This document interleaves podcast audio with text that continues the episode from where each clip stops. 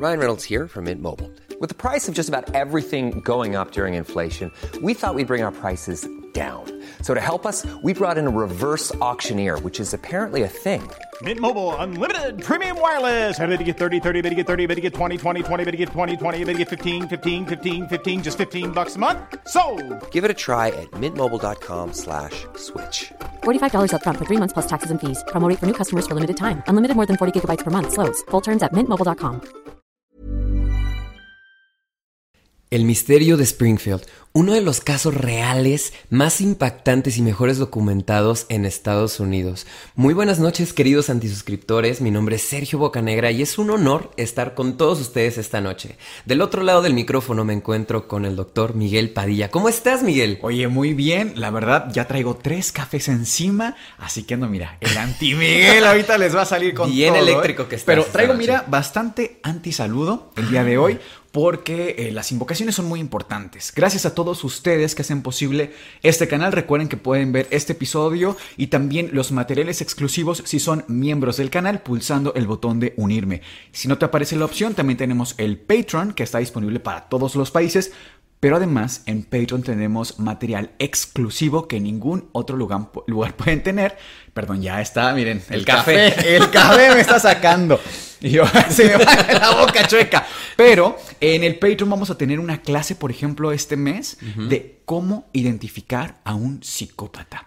Vamos a desmenuzar la mente del psicópata con una experta que es psicoterapeuta. Entonces, quiero invocar primero a Glenda Melanie Miranda Luceros, 1752, quien es miembro Calabaza, y dice, Olis, Porfa, hagan ambos videos, el de casta- la castañeda y el de hipnosis. Amé este, salud, este capítulo, saludos. Muchísimas gracias, querida Glenda.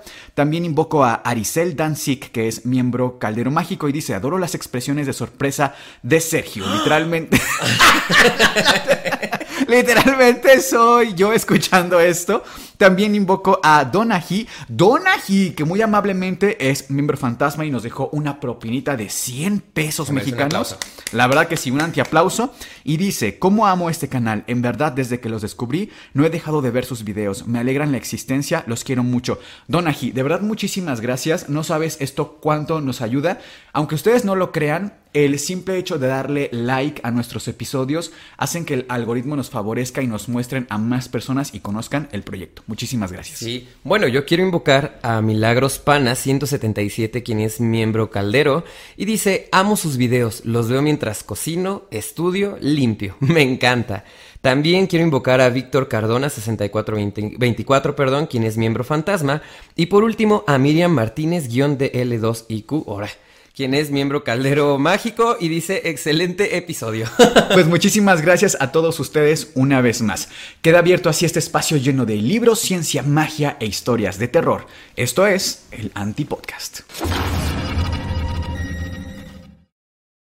Este caso de la triada de Springfield, si no mal recuerdo, Sergio, es uno de los casos más controversiales, más mediáticos también, de desaparición y que sigue abierto. O sea, en todo Estados Unidos, claro que hay muchísimas historias de gente que desaparece de la faz de la Tierra, nadie los vuelve a ver y dejan solo pequeñas pistas y rastros para desenmascarar todo el misterio. Pero en este caso, el misterio parece que sigue abierto, ¿es correcto? Sí, como bien mencionas. Y el último registro, de hecho, que se tuvo fue en 2022. Eh, la hermana de una de estas mujeres desaparecidas, porque aparte fueron tres mujeres quienes desaparecieron. Una de las hermanas es quien hace una entrevista con la NBC y es de ahí donde reabren otra vez el caso, vuelven a tomar nota y la policía ahora sí se pone las pilas. ¿Hace cuánto tiempo ocurrió esta desaparición de estas tres personas? Fue hace más de 30 años. Ok. Específicamente en 1992. ¿Y cómo fueron? ¿Quién- ¿Quiénes son estas personas? Las protagonistas de este caso, y para que no pierdan el hilo, porque sé que es un tanto confuso, se las voy a presentar. Cheryl Levitt, quien es la madre, Susie Streeter, quien es la hija desaparecida, y Stacy McCall, quien es la mejor amiga de la chica de Susie. Estas dos chicas son mejores amigas, van en la misma preparatoria y eh, tienen una tercera amiga que no está desaparecida, pero que juega un papel importante en esta historia, que Sí. es Janelle. Janelle. Y tenemos a la quinta persona que también es sumamente importante en este, en este caso, quien es la madre de Stacy. Stacy es la chica desaparecida. Su madre tiene el nombre de Janice. Janice es la señora quien va a esta casa y quien da aviso a las autoridades para que lleguen a investigar qué es lo que ocurrió con ellas. Como puede ser un poco complicado a raíz de los nombres que son dos nombres con J, Janice y Janelle, y tres nombres con, Con S, S. vamos a poner o a tratar de poner la fotografía de cada una de estas para que recuerden el rol en la historia a través de toda la conversación. Sí, para que sea un poquito más dinámico y también no nos hagamos bolas, porque sí es un tanto complicado. Bueno, estas dos chicas se acaban de graduar de la preparatoria, del Kickapoo High School.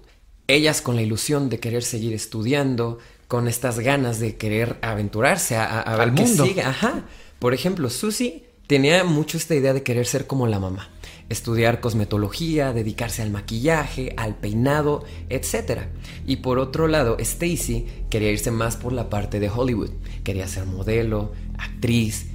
Le encantaba todo eso. Ya sabes que en esa época las revistas eran como lo, lo que más importaba. El hitazo totalmente, perseguir la fama. Sí. Y más a esa edad, ¿no? Como que están en ese momento de la, de la etapa ya de la adultez y justo para entrar a la universidad, así que pues hace todo el sentido. Sí, claro, y a cuántos no nos ha pasado también que queremos seguir estudiando, que investigamos sobre para qué somos buenos, entre otras Estaban cosas más. justo en esa etapa entonces.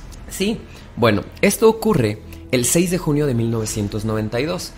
Ellas acaban de salir, te, te digo nuevamente, del Kickapoo High School y tuvieron su noche de graduación. Para esto, junto con un grupo de amigos, incluyendo a una de las chicas quien es parte de este caso fundamental o pieza clave, que se llama Janelle Kirby, habían planeado que el día 7, es decir, un día después, se iban a ir al estado de Branson, más o menos queda a una hora de Springfield.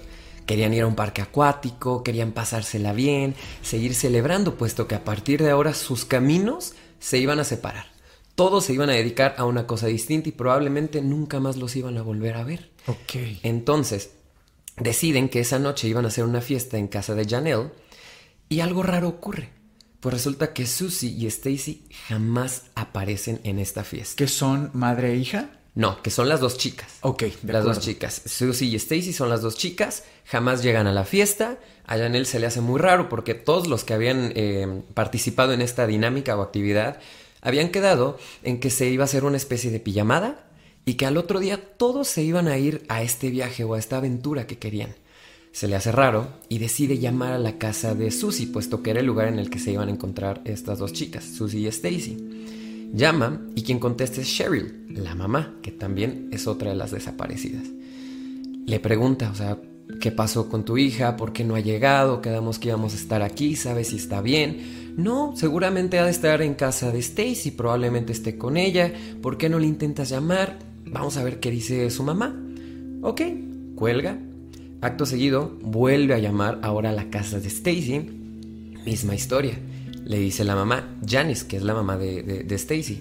¿Sabes qué? Mi hija se acaba de ir con Susie hace ratito, no han de tardar en llegar. Si no, dijo que lo, más probable es que se fueran a su casa de Susie a dormir. Ok, dice Janelle, vamos a, a dejarlo así sin ningún problema. Siguen pasando las horas, todo actúa como con normalidad, ellos están en su fiesta, cada quien está pues en la bebida, platicando, haciendo todo su relajo. Y a Janelle le sigue llamando la atención que no llegan. Pasaron horas y no llegaban. Vuelve a llamar nuevamente a la casa de Cheryl, pero esta vez nadie contesta. Llama una, dos, tres veces y nadie coge el teléfono. Es cuando entonces ahora decide llamar nuevamente a casa de Stacy, porque pues si no contesta una, por lo menos la otra va a estar ahí al pendiente. Le contesta y dice la mamá, conmigo no se ha comunicado mi hija. Perdón, ¿quién contesta el teléfono? en Janice, la mamá de Stacy, ahora. O sea, ellas hablan primero a la casa de Susie, que es como la chica desaparecida con su mamá. No contesta a nadie. Corte A, hablan a esta segunda casa, que es de la otra hija, la, la amiga desaparecida también en esta historia, en este relato. Nadie contesta. eh, en la primera casa y en la segunda contesta la mamá. Le dice, mi hija se acaba de ir con Susie. Seguramente está con ella, con Cheryl, y pues en su casa. No es así. A Janelle se le hace muy raro, pero decide dejarlo pasar. Dice, probablemente mañana lleguen, seguimos con todos los planes normales, con todo el grupo de amigos, nos vamos a celebrar y no hay ningún problema. Se llega la mañana del día siguiente, el día 7, vuelve a llamar a su casa de Susie, nadie contesta. siguen sin responder. Ya es cuando se le hace muy raro, le llama la atención y le dice a su novio, ¿sabes qué? Acompáñame. Me- algo me está sonando, algo me dice que no está bien, algo está mal. Es cuando van directamente a su casa y cuando llegan notan que todo estaba con normalidad. Llegan a la casa de Susie, te repito. Susie estaba con su mamá Cheryl y Stacy es la amiga que se queda con ella aparentemente. Ellas tres estaban juntas Ajá. y quedaron de ir a la fiesta de Janelle Sí. para después ir a esta actividad y celebrar fin de cursos, ir a la universidad, etc. Sí. Y a partir de la supuesta fiesta de Janelle, no llegan. Más o menos cuántas horas habían ya pasado desde que la última vez que alguien las vio, alguna llamada que contestaron.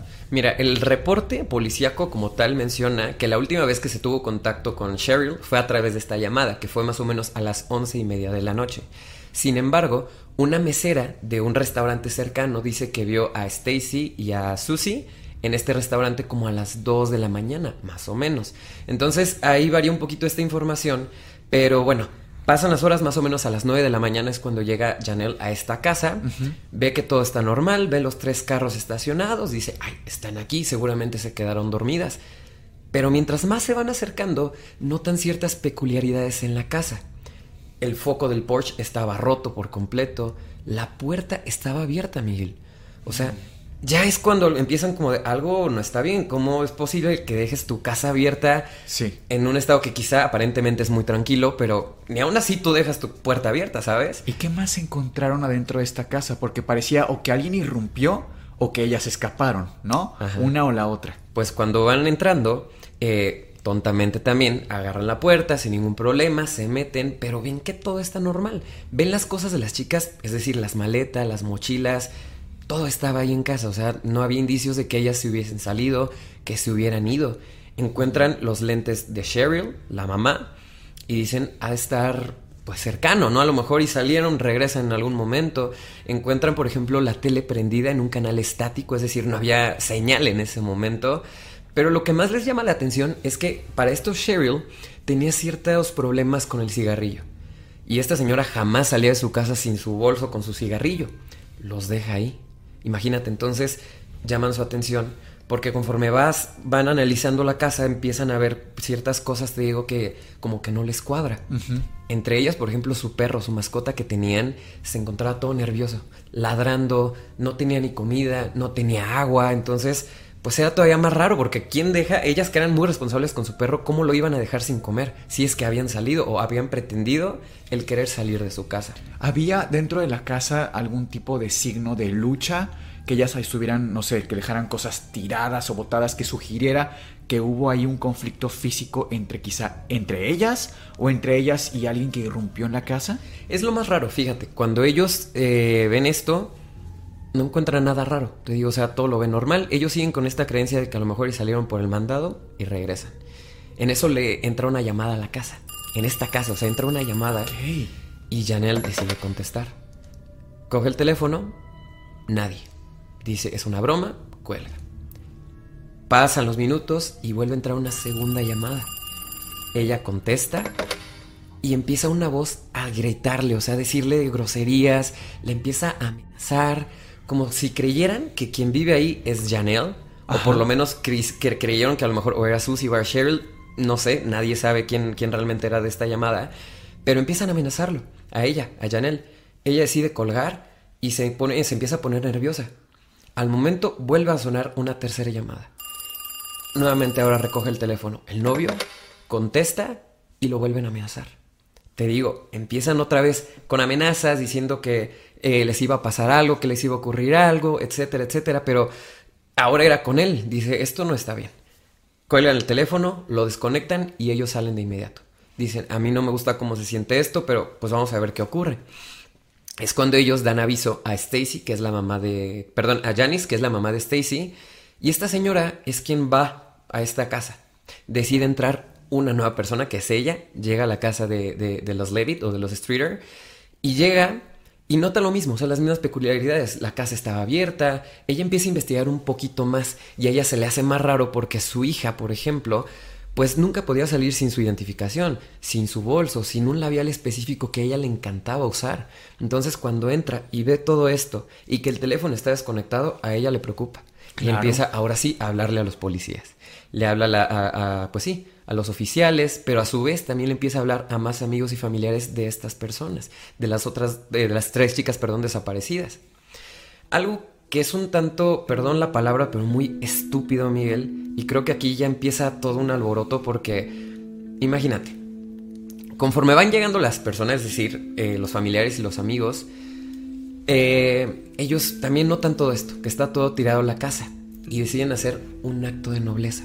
A palabras de ellos, era un acto de nobleza para los policías. No vaya a ser que los policías encuentren todo tirado. No, se No pusieron a mover la escena. Se pusieron a limpiar. No lo puedo creer. Limpiaron todo, desde lo que estaba tirado, que si la ropa, empezaron a meter mano. Tú sabes que cuando metes manos ensucias toda la evidencia. Claro, sí. Sí, Entonces, sí, una vez que llega la patrulla o la policía, todo bien limpio. todo limpio dicen, o es una broma o qué está pasando. Ya, total, llega la- lo- los oficiales, empiezan a entrevistar, pero para ellos dicen, es una broma, te repito. O simplemente ellas no tardan en regresar. A lo mejor y fueron por las compras, fueron por el mandado, por comida por el perro. No, pues y más sé. así, sin ninguna pista de algo que hayan dejado, ya todo lo habían limpiado, pues qué van a pensar los Sí, oficiales, ¿no? No le dan tanta importancia. Entonces lo que hacen es, solamente le dicen, bueno, le dicen a la mamá de, de Stacy, a Janice, ¿sabes qué? Pasa a nuestra oficina el día de mañana, pero quiero que lleves el historial clínico dental de tu hija. Posiblemente, y está muerta. Entonces, para empezar ahí se me hace un poco raro porque como de entrada tú das por hecho que alguien muere, ¿no? Sin saber antes qué ha ocurrido, no has investigado la escena del crimen. Los oficiales como que traían una actitud media rara, ¿sabes? Como media sospechosa. Y esto a Janice le llama la atención, pero aún así, pues decide hacerles caso. Yo como investigador, digamos, tratando aquí de aportar algo, pregunto, si tenemos que la escena fue barrida, limpiada, de forma claramente tonta, como bien decías, yo sugeriría aquí acudir quizá con los vecinos. Probablemente escucharon algún ruido, ah, los perros tal vez reaccionaron a cierta hora, etc. ¿Se hizo esto? Fíjate que sí, de hecho hay un testimonio de una vecina que ella asegura haber visto una camioneta de este tipo van en color verde metalizado. Ella dice que era en la madrugada y que llegó a ver el reflejo de un rostro de una chica. Ella no sabía quién era porque pues Digo, y se me hace muy raro, ¿eh? Porque no saber quién era, pero veía el rostro de una chica. Y esta mujer que ella mencionaba era quien iba conduciendo la camioneta.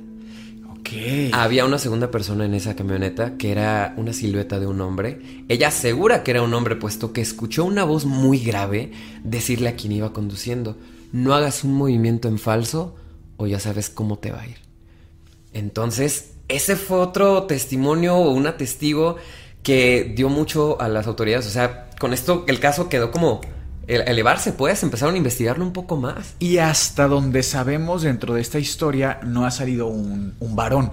No sé, que el papá de una de las chicas o algo, hasta donde sabemos todavía. Hasta donde sabemos. Entonces esta figura de, de este sujeto es totalmente desconocida hasta el momento. Sí, nadie sabe quién es, pero ella asegura que los vio. Ella no dio tanto importancia porque pues pensó quizá y es un problema que tienen en familia, quizá y era, ahora sí, aquí entra el primer personaje masculino. Quizá y es el hermano de Susie, de nombre Bart Streeter. Este hombre, pues vaya, ya es un hombre adulto, le llevaba muchísimos años a Susie. Dice, a lo mejor y cree, ella creyó que era el hermano, que a lo mejor tuvo problemas, porque ya se le sabía en esta zona que el hermano tenía cierto problema con el alcohol.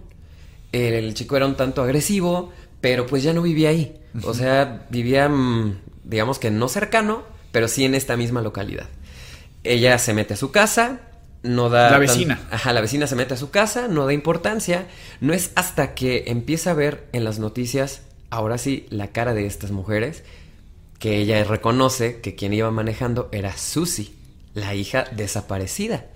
Entonces, es aquí donde te digo, a mí se me hace muy raro porque siendo vecinos, ¿cómo no vas a saber que quien estás viendo la cara de esta mujer que iba manejando es tu vecina, ¿sabes? Sí, sí. Como que tantos años y ya llevas tantos años ahí, ¿cómo no identificarla, no? Sí, totalmente. Que no sé, también me suena como extraño que dijo que es un reflejo.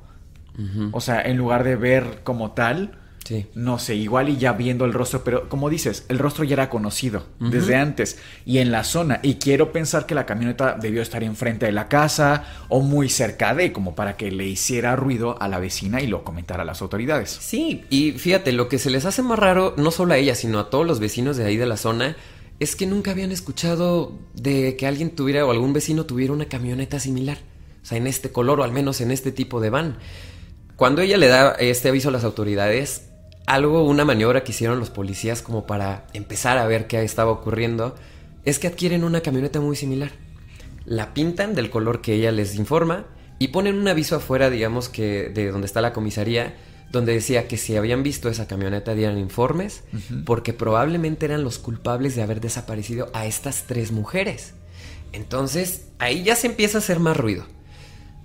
Corte A, los familiares por su cuenta también seguían haciendo el mismo ruido, pegando carteles, dando avisos a los periódicos, que si en la televisión local, porque pues es muy raro, ya tenían un ratote y no daban aviso, las autoridades no daban ninguna respuesta. Más o menos cuántas horas o cuántos días habrían ya pasado para este momento de la historia. Uy, te hablo que pasaron semanas, son unas dos, Oh, tres no, semanas, ya claro. habían pasado y las autoridades dieron carpetazo fácil y no querían seguir investigando. Ah, ¿Dieron alguna razón? O sea, imagino que quizás se fueron por el lado de fue algo totalmente familiar, pero aún así pues se llevaron a la amiga. O sea, como que no, no fue un conflicto de vámonos, algo pasó. Nunca dijeron nada certero, pero sí hace muchísimo ruido porque para mí era muy raro. Ahorita te voy a mencionar a más eh, involucrados que fueron también posibles, eh, vaya, ¿Sospechosos? sospechosos de este, de este caso. Y los oficiales, sospechoso que llegaba, sospechoso que entrevistaba y lo dejaba ir.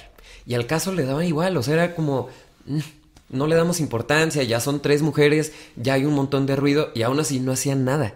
La familia hizo más, imagínate, la familia tuvo que hacer más ruido por otros lados que los mismos oficiales. Otro testimonio que sonó muchísimo también en este caso es el de la mesera que te mencionaba al inicio. Esta mesera que era parte del restaurante favorito de estas dos chicas. Ella aseguró que la noche que desaparecen, ellas estaban ahí, pero que no estaban solas. Y algo muy, muy que, causó, te digo, mucho este ruido fue que quien ella asegura que estaba con estas chicas era el ahora exnovio Dustin y su mejor amigo Michael. A estos dos chicos ya no le siguieron después el paso, sin embargo, sí tenían un, un antecedente que a mí es donde también me hace un conflicto, me genera un conflicto, porque a ver, a ellos ya los habían inculpado de que eran estos saqueadores de tumbas. O sea, sacaban de repente que los dientes de oro, que si las pertenencias, y las iban a cambiar o las iban a vender para obtener dinero a cambio. Y de hecho, eh, esto fue como una de las razones por las cuales Susie termina con él, con Dustin. O sea, cuando ella se da cuenta que este chico tenía todo este relajo en su mente y que pues era prácticamente un criminal, decide terminarlo, o sea, imagínate. No, sí, claro, no eres tú, soy yo. Esto Ajá. aplica al revés si eres tú, güey. O sea, saqueas tumbas, ¿no? Sí, claro. Cualquier cosa. Pero entonces ella dice... Pero, perdón, ¿por qué se les, por qué se les incluye en, en este expediente, digamos? Ah, ok. Pues es que la mesera asegura que esa noche ellos estaban, o mejor dicho, el, el novio Dustin, o exnovio, estaba con Susie y que empezaron a tener un conflicto. Y que ella perfectamente escuchó que Dustin le dijo que la iba a asesinar. Fue lo único que dijo, ella fue su testimonio, pero te digo que ya no le quisieron seguir la pista, puesto que tiempo después se dieron cuenta que esta mesera era una exnovia de Dustin. Y la policía lo primero que pensó es un... lo está inculpando. O sea, le tiene coraje, ya no quiere que este hombre pues quiera, vaya. O sea, Sí, lo, lo quiere culpar de todo, a toda costa. Como por despecho, casi, casi. Ajá. Y quitaron, o sea, como que lo quitaron de la lista de sospechosos e inmediatamente fue así de, no, él no tuvo nada que ver. Me quedé un poco también eh, atrás con que había también sospechas por parte del hermano cuando la vecina ve en la camioneta que tenía conflictos, etc. E incluso que se había quedado como un incidente familiar. Eh, ¿Al hermano se le interroga?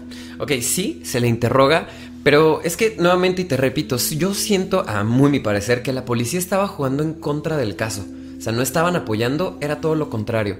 Porque de cierta forma sí lo interrogan, ya tenía un antecedente el hermano de que era agresivo, que tenía problemas con el alcohol, que incluso en su momento él había rentado una casa a la cual llevó a vivirse a Susie. O sea, los dos vivían juntos por un tiempo, Pero el maltrato era tanto que Susi no aguantó y se regresó a su casa con la mamá. Entonces él se queda ahí, se hace de una novia, a la novia igual mismo tema, empieza a ser agresivo con ella, ella lo termina, él empieza a hacer todo un relajo, pero o sea, digo, ya tenían varias sospechas con él. Este hombre siendo también muy agresivo y con todos estos antecedentes. La policía lo que decide hacer es un. Tampoco fue el culpable. Lo quitamos de la lista. Te voy a voltear la pregunta entonces. A tu punto de vista que estuviste investigando el caso, ¿la policía fue negligente o fue corrupta?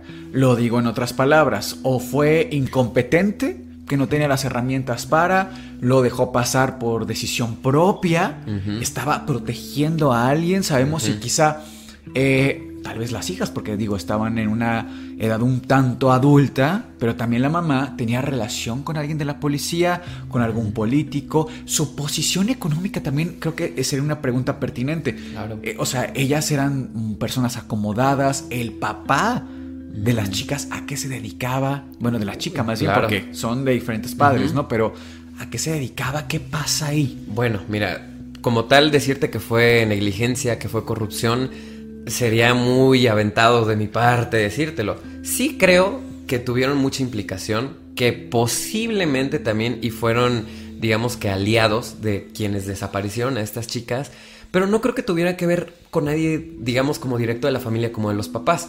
Te voy a comentar algo. Eh, Cheryl, que es la mamá desaparecida, tuvo dos matrimonios. El primero fue en Washington, donde tuvo a sus dos hijos, a Bart y a Susie. Y una vez que ellos se divorcian, es cuando ella, digamos que casi de forma inmediata, como a los dos años, se casa con su segundo esposo, quien es Don Levitt. Con este hombre es con quien se muda a Springfield. Y una vez que ellos se divorcian, se divorcian de una manera, a palabras de la hermana que te mencionaba al inicio que hizo la entrevista, de una manera muy tranquila, que no hubo ningún conflicto, no hubo más allá. Y por parte de Stacy, solamente se sabe que era muy apegada con su mamá. De hecho, era una mamá que, que era muy apegada a su hija. No tenemos reportes de papás, si existe algún papá o, o- o hubo una figura paterna por parte de ella. Entonces, sí sería muy adentrado de mi parte decirte que fue negligencia o que estuvieran directamente involucrados, pero sí se me hace muy ruidoso. O sea, ¿Relación política con alguien? no, nada. Eh, ¿La mamá que se dedicaba? de Susie, eh, Cheryl, era cosmetóloga. O sea, ajá, ella se Sí, dedicaba no. a todo esto. Entonces, no creo que haya sido eso. Siento meramente que a lo mejor y sí pudieron haber comprado a la policía. Porque ¿cómo es posible que tanto testigo y, y tanto sospechoso y, te digo, los dejaban ir como si nada? Tal vez sabes, no sé, habrá que investigar un poco eso, pero estaban en épocas electorales en la zona. O sea, porque también esto es común, que en tiempos de elecciones ciertos, ciertos delitos, ciertos crímenes Claro, se tapen. Se tapen y no pasó nada. Creo que aquí en México incluso hubo una película de... ¿Te acuerdas? No me acuerdo cómo se llamaba. La ley de Herodes. La ¿Sí era esa? Sí. Que fingen que todo una desaparición de unas chicas y hacen un circo mediático. Y no se habla de otra cosa más que de eso. Aquí igual podría jugar en contra, ¿no? No lo sé. Siempre vale la pena investigar como diferentes aristas, pero hasta donde sabemos, nada de eso. Nada de eso. Y posiblemente pudo hacer que esto ocurriera, pero algo también que te voy a mencionar y creo que aquí viene la parte más importante de todo este relato, es que este siguiente sospechoso es con el último que investigan de forma directa. O sea, a partir de este testigo que te- de este sospechoso, perdón, que te voy a mencionar, el caso se cerró de forma temporal y ya no quisieron darle investigación. Ok, ¿quién es? Este hombre se llama Robert Craig Cox. Te voy a mencionar quién es. Y es que para esto la policía recibe una llamada anónima. Y no te hablo que de la policía local, ¿eh? Te hablo de la policía de los más buscados. Reciben una llamada anónima que le mencionan que este hombre, Robert Craig, que les vamos a dejar una foto en pantalla, se encuentra en Springfield y que posiblemente él había sido el culpable. La policía, ya digamos que no la policía local, sino de una manera ya más grande, empiezan a adentrarse en el caso y empiezan a investigar. Este hombre, ¿quién es? Es un veterano de guerra. Este veterano que en los años 70 aproximadamente a finales, eh, digamos que pasó a un puesto de Ranger, que es uno de los altos mandos ya en la cuestión militar. Una vez que este hombre se gradúa, se va a celebrar con su familia. eh, si no mal recuerdo, es a Texas. En Texas es en donde empieza a celebrar. Y en este lugar, cuando termina de, de celebrar, regresa al hotel donde se había hospedado con sus padres. De forma rara es que la- esa noche de su graduación, cuando él entra a su cuarto de sus padres, entra con flujo sanguíneo en todos los brazos, entra con flujo sanguíneo en la cara, en la boca, y los papás se preocupan. No, pues "¿Qué- claro. ¿qué, qué pasó? Vamos Sí, a sí. llevarlo al hospital. Lo llevan al, al- al hospital más cercano y resulta que lo primero que empieza a analizar el doctor, o sea, empieza a ver cómo si fue algún enfrentamiento, si fue alguna pelea callejera, qué ocurre. Y descubre que tiene una cortada en la lengua. El doctor simplemente le pregunta, ¿cómo te hiciste esa cortada? Ah, es que me mordí, dice el chico. El doctor como que empieza a oler que no, no es cierto, como que está mintiendo, porque él estaba un tanto nervioso, pero no quería como dar más detalles. Al momento de analizar el doctor a esta persona de manera como ya más selectiva, se da cuenta que ese corte venía de forma externa. Claro, sí, o sí. sea, no fue de una mordida, sino que venía que alguien se había intentado o defender o que lo agredió.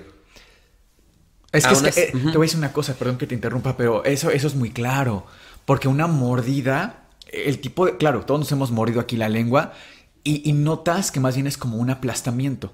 Porque de hecho la, la mandíbula y el músculo macetero es el músculo más potente que tenemos en el cuerpo. Claro. O sea, la potencia que tiene es de aplastar, de reventar ahí lo que, lo que esté en la boca, porque su función es esa. Entonces, la herida de la lengua casi siempre es como un aplastamiento y así se ve. Pero un corte, eso no te lo hace una mordida. Claro. Eso fue totalmente un ataque, que también es un ataque poco peculiar.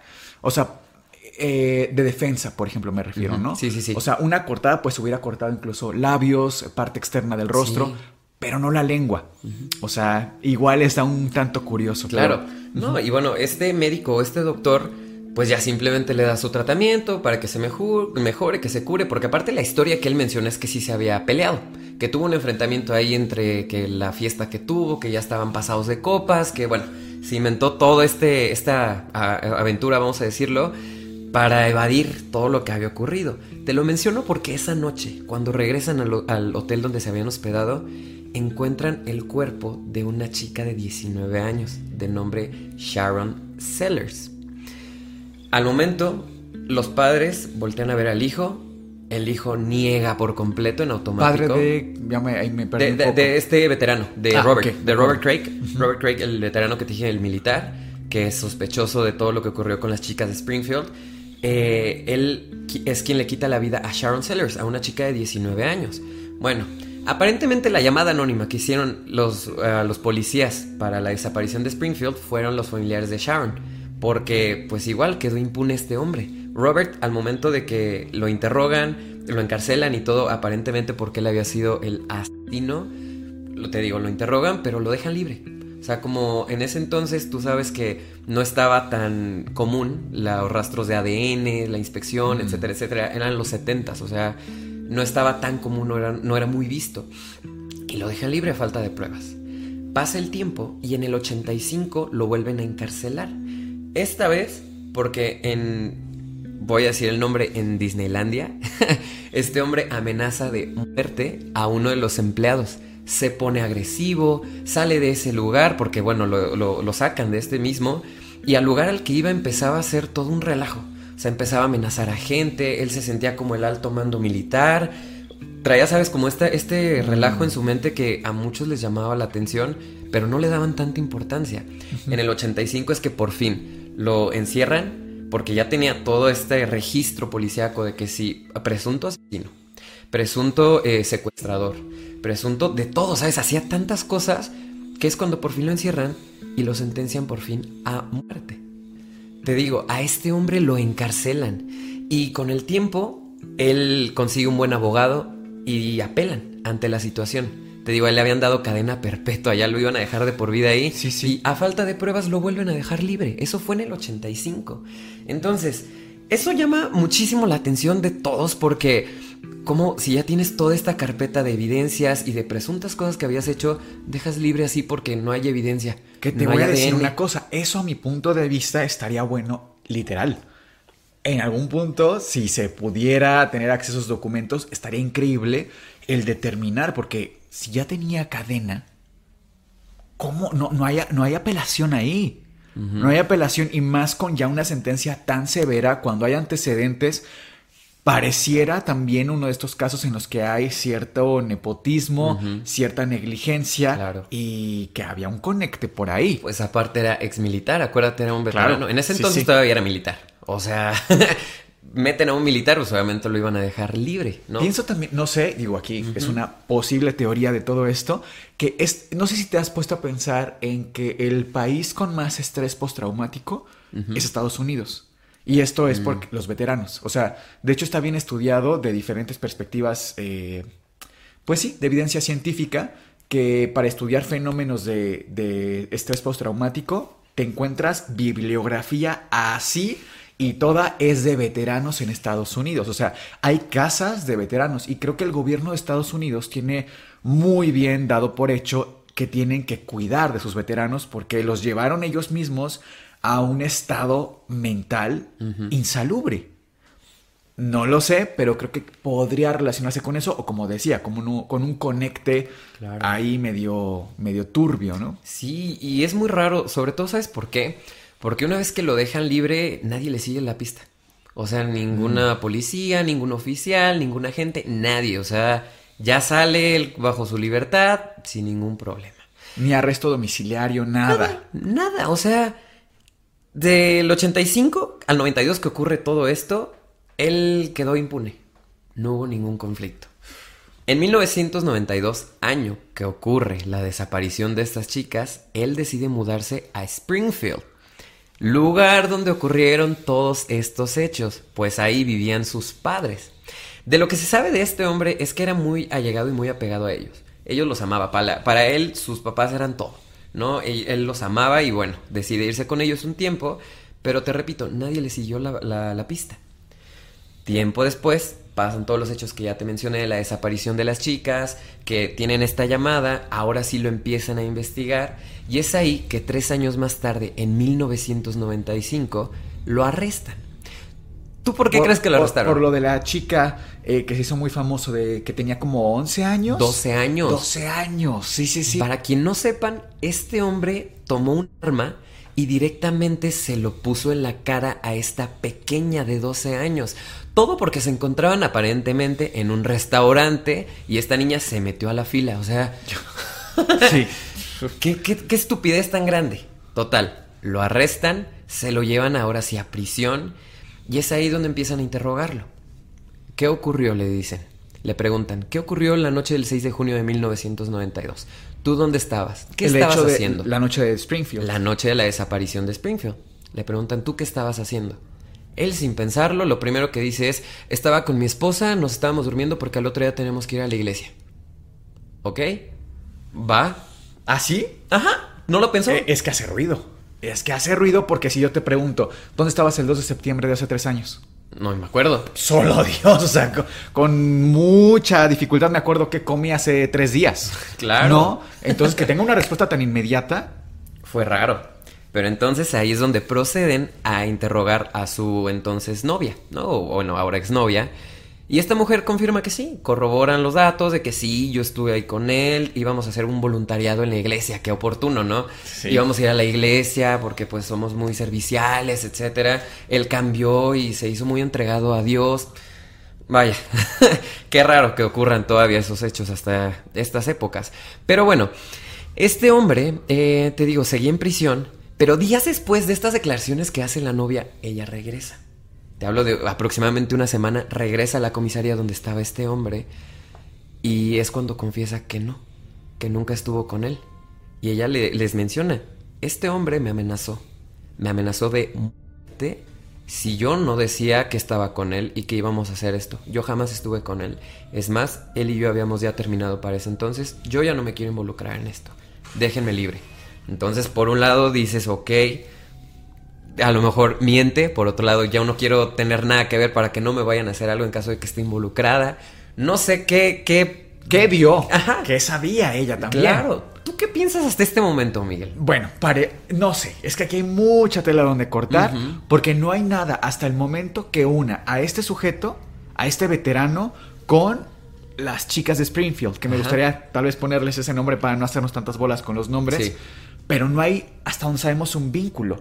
Entonces pensar que esto fue totalmente casual también me cuesta trabajo. Si dijeras desde antes había una relación con alguna de ellas, bueno, pero también creo que tomar a este sujeto así de la nada pareciera un chivo expiatorio. Claro. Pareciera. No por defenderlo, claramente era una basura de ser humano, pero funcionaba en ese momento para resolver un caso que en algún momento se iba a volver también muy tendencioso, ¿no? En los medios de comunicación. Ahora espérate, porque un año después, en 1996, una cadena de televisión local, la KYTV, que es de ahí de, de- de Springfield, decide entrevistarlo. Logran tener una entrevista con Robert Craig, que es este hombre quien estaba en prisión, presunto culpable de la desaparición y de varios temas también.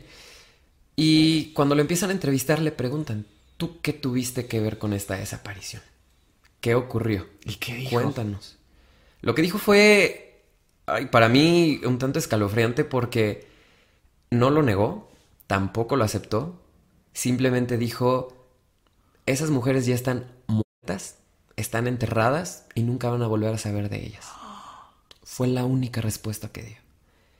Con el tiempo y con todos los años, porque este hombre sigue todavía encerrado, eh, ya con 65 años, si no mal recuerdo, sigue encerrado. Ok. Él jamás ha negado que lo hizo, pero tampoco ha dicho que sí fue. Solamente da este tipo de, de- de comentarios. Que si estas mujeres ya no van a volver a aparecer. Le han preguntado varias veces, perdón, y su respuesta sigue siendo la misma. Ellas están enterradas. Ustedes no van a saber de ellas. Jamás van a volver a saber de sus nombres. Entonces, qué raro, ya empiezan ahí, ahora sí, a pensar que él es el posible culpable de todo esto, Miguel. Le dan carpetazo. Nuevamente te repito, los oficiales ya no estaban como. Bueno, en ningún lado- momento estuvieron, en No. realidad. Entonces cierran, digamos, te lo voy a decir así, temporalmente el caso. Se apagó. Se apagó. Es hasta el 2010 que una reportera de nombre Kathy Bird es quien decide retomar el caso, lo vuelve a abrir por su propia cuenta y dice es que hay una inconsistencia, algo está ocurriendo aquí, algo están ocultando. Y es que dentro de sus investigaciones Sí. se da con que en 1992, año de la desaparición, se estaba también construyendo el hospital Cox, el hospital que quedaba ahí en Springfield. Ella posiblemente dice este hospital es el lugar en donde tiraron estos cuerpos No. y O sea, como en, en- en la parte de los cimientos. Sí, para- sí, y es cuando decide por fin investigar. Contrata a un investigador llamado Rick Norland, si no mal recuerdo el nombre, lo vamos a dejar aquí en pantalla junto a su foto, que este hombre lleva este tipo de máquinas que son para, digamos que buscar cosas debajo de la tierra, que si metales, que si algún tipo de materia, etc. Y se da con que en el estacionamiento de este lugar existen tres anomalías.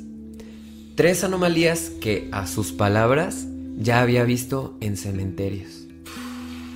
Es donde hace muchísimo ruido y deciden ahora sí volver a abrir la investigación. La policía, nuevamente involucrada, decide otra vez dar carpetazo porque resulta que este, Bueno. que este hombre, Rick Norland, era simplemente un psíquico que habían encontrado en internet y que no tenía relevancia. Pero lo que a mí también me hace más ruido fuera de toda la parte de los oficiales que nunca estuvieron en el caso es que esta máquina sí era real. La máquina sí detectó tres anomalías. Y al momento que les preguntan por qué no hacen algo, por qué no excavan, por qué no van más allá. O sea, pueden literalmente abrir un hoyo y ver si hay alguna especie de restos o tomar algo para poder analizar qué es lo que ocurre. No lo hacen porque a palabras de ellos les saldría más caro, que es infraestructura que ya es patrimonio, que no pueden romperlo por ningún motivo ni nada, ni razón. Entonces ya es ahí donde yo también empiezo a ejecutar ciertas teorías cuando estaba yo analizando el caso, porque vuelven, te digo, a dar carpetazo y es ahí donde no se vuelve a saber absolutamente nada. Te digo, lo último que se supo fue que en 2022 la hermana de Cheryl, la mamá desaparecida, de nombre Deborah, es quien da la entrevista a la NBC. Y en este lugar se desata decir que ellas cada año van al mar porque era el lugar favorito de su hermana, donde suelen hacer ciertas ceremonias porque se les hacía raro que un mes antes de la desaparición la familia estaba junta en Springfield celebrando el cumpleaños de ella, de Deborah.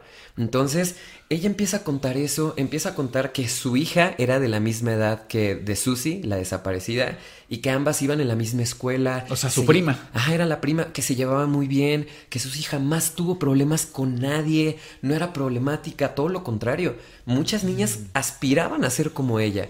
Entonces Eh, empieza... Oye, y ella, perdón que te Ajá. interrumpa, ¿ella tiene alguna teoría de qué pudo haber pasado siendo la hermana, conociendo el contexto de la familia? Al- algo que ella ha dicho, culpó también al hombre este, eh, al ex a al veterano, perdón.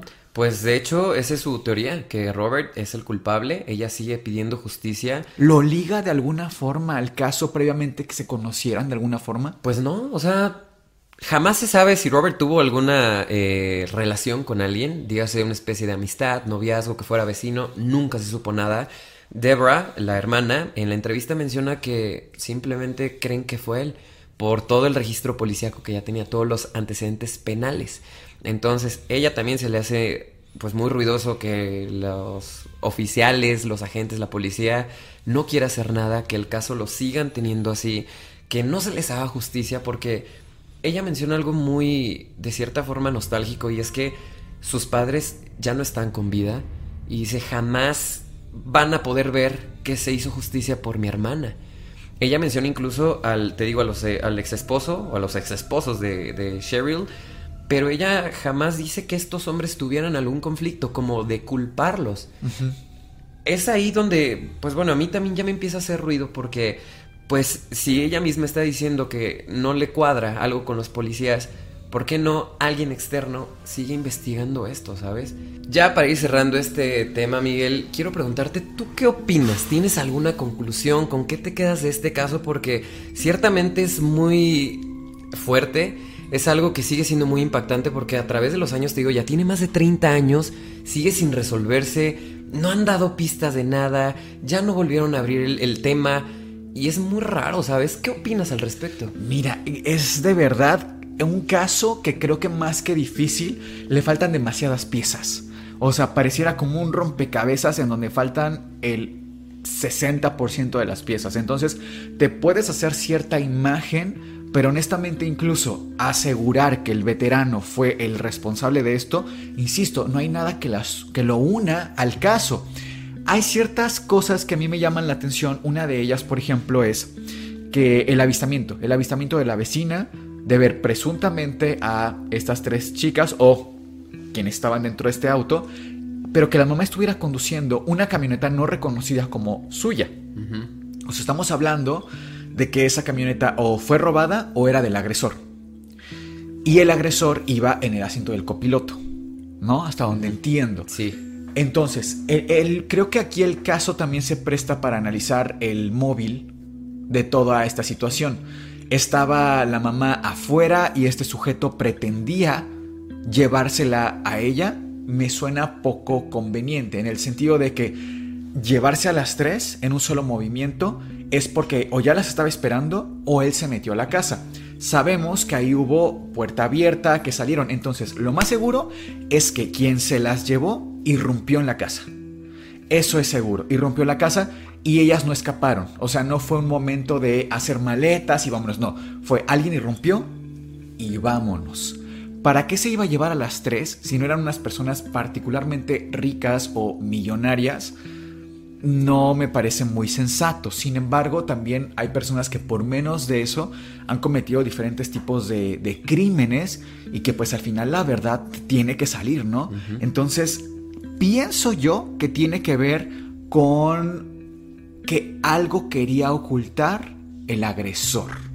Mi teoría es, no es el único crimen que se cometió esa noche. Ya había un crimen previamente cometido y el agresor quería utilizar a estas personas para encubrir el primer acto delictivo. Él traía la propia camioneta que tal vez o era suya o se la había robado también y las utilizó y tal vez sí, posiblemente en este escenario del hospital, probablemente y sería muy conveniente porque como bien sabía él, era muy difícil que demolieran y son obras que son obras multimillonarias que se protegen con todos los intereses de los empresarios, de los inversionistas y digamos que excavar una, una construcción así no es cualquier cosa. Claro que se puede hacer, pero no es como a ver qué encuentra porque un psíquico vino y dijo. O sea, eso no es posible. Sin embargo, sí creo que se pudo haber hecho mucho más. Y también creo que es un típico caso de negligencia policíaca, ¿no? Que Sí. sobran en la historia universal. ¿Cuáles son tus teorías? De hecho, me gusta tu teoría que mencionas sobre quizá encubrir un delito con otro delito, porque se me hace que sí pudo haber sido, sin embargo, tendría que haber sido muy planificado, muy planeado, todo con antelación, porque si es alguien que acaba de cometer algo y trae esta adrenalina y, y esto por lo menos deja huellas, deja algo, un rastro, más que solo haberse visto a través de la camioneta. Ahora, otra cosa, ¿por qué no entrevistar a esta vecina y llevarla, incluso con Robert, a que identifique la voz? Recuerda que ella escuchó una voz. Sí. Ella escuchó claramente que alguien le dijo, no hagas ningún movimiento porque te puede ir mal, ¿no? ¿Por qué no llevarla? ¿Por qué no eh, que testifique para ver y corroborar si es? Es ahí donde entra para mí también la parte de la negligencia de, eh, de parte de los oficiales de por qué no hacer algo más allá. O que esa declaración fue falsa. ¿Por qué? Porque también hubiera sido muy fácil ligar la camioneta, una camioneta robada o declarada como robada, a, a- a Robert. Claro. O sea, era muy fácil hacerlo. Prácticamente hoy día se puede hacer con una simple computadora o un celular. Así de simple. Sí. Entonces sí entiendo que esto fue hace casi 30 años, pero igual había métodos. O sea, no estamos hablando de que fue la época de Jack, el destripador, ¿no? O sea, sí son... Siento que sí hubo un caso de negligencia o, claro, que esa declaración fue falsa. Te pregunto otra cosa más. ¿Qué ocurrió con el hermano? ¿Por qué no siguieron con esa investigación? ¿Solamente porque era familiar?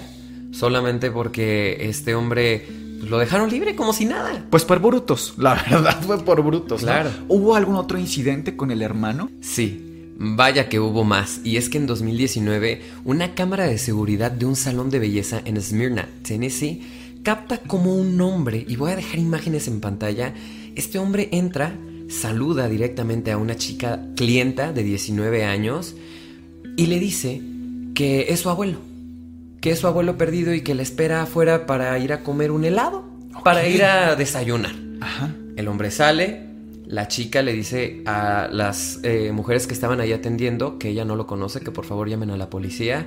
Cierran el local con llave, hablan a la policía, arrestan al hombre y resulta que es el hermano, que es Bart. Y que, coincidentemente, la chica tenía la misma edad. que la hermana Que- y que la mejor amiga desaparecida. Entonces, ahí hay otra gran pista, algo que nuevamente no quiero decir que dejaron pasar, porque evidentemente lo arrestaron, lo dejaron salir con una fianza de 4 mil dólares, si no mal recuerdo la cifra, pero ya no siguieron la pista con él. O sea, fue como de, a pesar de todo el trayecto ya eh, policiaco que tiene, todos los antecedentes de que si era agresivo, problemas con alcohol, ahora esto que ocurre con esta chica, le pierden la pista y ya no siguen con el caso. O es, es, es lo último que se sabe de esto. Y digo, al final son treinta y tantos años y no se ha podido resolver. Pero como siempre, ustedes tienen la última palabra. Esperamos que hayan disfrutado tanto este episodio como nosotros lo hicimos y vamos a leer todas sus teorías en los comentarios. No olviden darle like a este episodio y compartirnos para llegar a más personas con este maravilloso proyecto. Esto fue el Antipodcast y les deseamos Dulces pesadillas.